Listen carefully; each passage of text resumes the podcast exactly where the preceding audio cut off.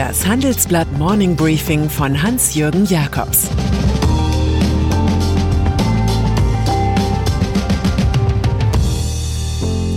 Guten Morgen allerseits. Heute ist Donnerstag, der 11. Februar, und das sind heute unsere Themen. Deutschland hat die Haare schön. Vorsicht, amerikanische Cloud und BMW-Chef fordert Millionen Ladesäulen. Dieser Podcast wird präsentiert von Ohne Aktien wird schwer, dem täglichen Börsenpodcast von OMR, unterstützt von Trade Republic. Hier gibt es in nur 10 Minuten die wichtigsten News von den Börsen, dazu spannende Gäste, Ideen zum Investieren, zum Handeln und zum Sparen. Jetzt überall, wo es Podcasts gibt. Friseure dürfen hoffen. Untrügliches Zeichen, dass eine Gesellschaft verwildert, ist der Haarschnitt ihrer Mitglieder. So sieht der tiefere soziologische Grund aus, warum Friseurgeschäfte schon am 1. März wieder öffnen dürfen. Das ist immerhin eine Woche vor dem Ultimo der nächsten Lockdown-Phase, die von Bundeskanzlerin und Länderverantwortlichen beschlossen wurde. Ein Blick auf unsere Mitbürger zeigt, dass offenbar erstaunlich viele Töchter, Ehepartner oder Nachbarn das Haare schneiden perfekt gelernt haben. So adrett präsentieren sich viele Deutsche. Vielleicht handelt es sich aber auch um ein Phänomen, das in Italien als Economia sommersa bekannt ist. Wie auch immer, Deutschland hat die Haare schön. Neue Inzidenzschwelle. Die Perspektive, die Friseure jetzt haben, hätten viele andere Branchen auch gerne. Aber das verhindert die Virusmutation, von der Angela Merkel spricht wie von King Kong in New York. Sie wird die Oberhand gewinnen.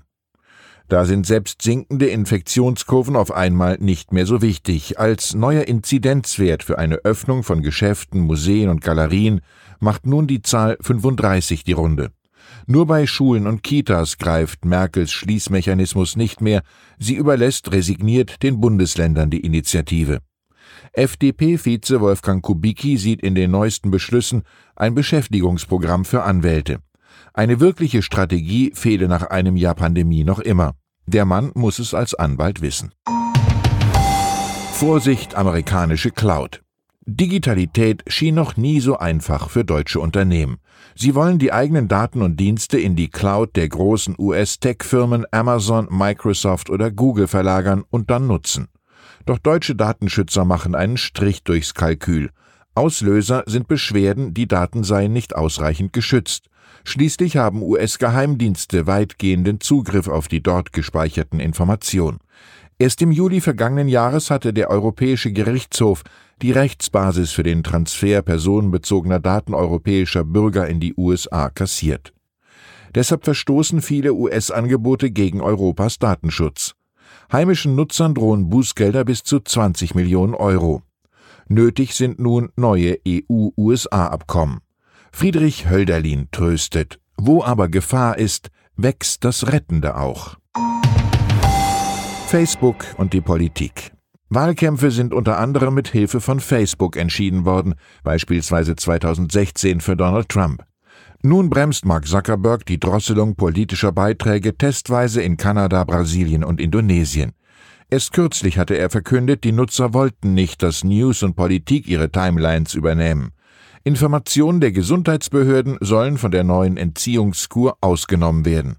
In den USA steht Facebook in der Kritik, weil das Unternehmen via Algorithmus den Kunden immer wieder ähnliche Beiträge anzeige und so eine Filterblase bilde. Donald Trump, Politrentner aus Florida, wird künftig also in der Facebook-Welt weniger auftauchen. Bei Twitter hat der Mann sogar ganz Sendepause, wie Finanzchef Ned Siegel erklärt. Wenn jemand von der Plattform entfernt würde, sei das dauerhaft. E-Mobilität. Heute trifft bei der Europäischen Union in Brüssel ein Brief zur Elektrifizierung des Autoverkehrs ein. Es schreibt BMW-Chef Oliver Zipse in seiner Eigenschaft als europäischer Autoverbandschef in trauter Eintracht mit dem Umweltdachverband T&E und mit der Europäischen Verbraucherorganisation BEUC. Zur Erreichung der Klimaziele fordert das Triumvirat drei Millionen öffentliche Ladepunkte in der EU bis 2029. Zudem seien 1000 Wasserstofftankstellen nötig. Zipse stört sich am schleppenden Aufbau des Geschäfts. Seine Forderungen gehen weit über die bisherigen Ideen der EU-Kommission heraus und finden beim Verband kommunaler Unternehmen wenig Freunde. Hauptgeschäftsführer Ingbert Liebing sagt, es brauche konkrete Analysen zur Ladeinfrastruktur anstatt aus der Luft gegriffene Ziele. Mehr Europa im Finanzwesen. Das mahnt Axel Weber an, einst Bundesbankpräsident und heute Verwaltungsratschef der Schweizer Großbank UBS. Aus seiner Sicht sei die EU kein einheitlicher Wirtschaftsraum, sondern ein Konglomerat aus 27 unterschiedlich regulierten Märkten mit einem EU-Regulator an der Spitze. Webers Forderung nach einer echten Bankenunion sollte mit einem Paukenschlag geschehen, mit dem Schaffen eines einheitlichen europäischen Rechtsrahmen für supranationale Bankengruppen. Die Fortführung der bisherigen schrittweisen Harmonisierung könne noch Jahrzehnte dauern und garantiere keinen Erfolg, bilanziert Weber.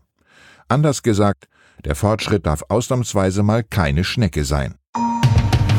Und dann sind da noch die Anleger von Wall Street Bets, Sie hatten auf der Online-Plattform Reddit mit Zockereien rund um den US-Videospielhändler GameStop die Zukunft der Hedgefonds verschreckt.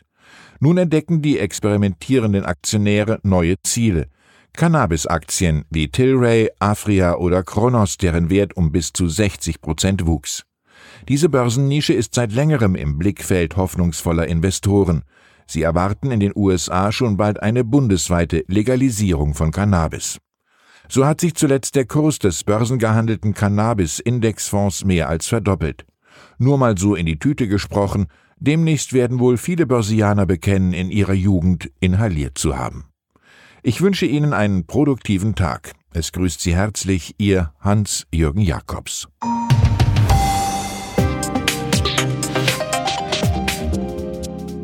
17.30 Uhr sprechen wir bei Handelsblatt Today über alle Themen, die die Finanzwelt bewegen.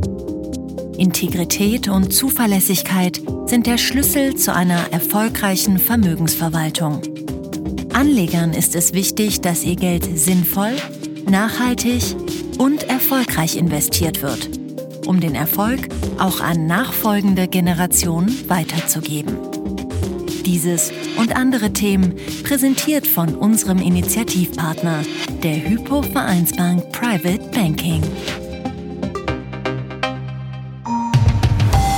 Das war das Handelsblatt Morning Briefing von Hans-Jürgen Jakobs, gesprochen von Peter Hofmann.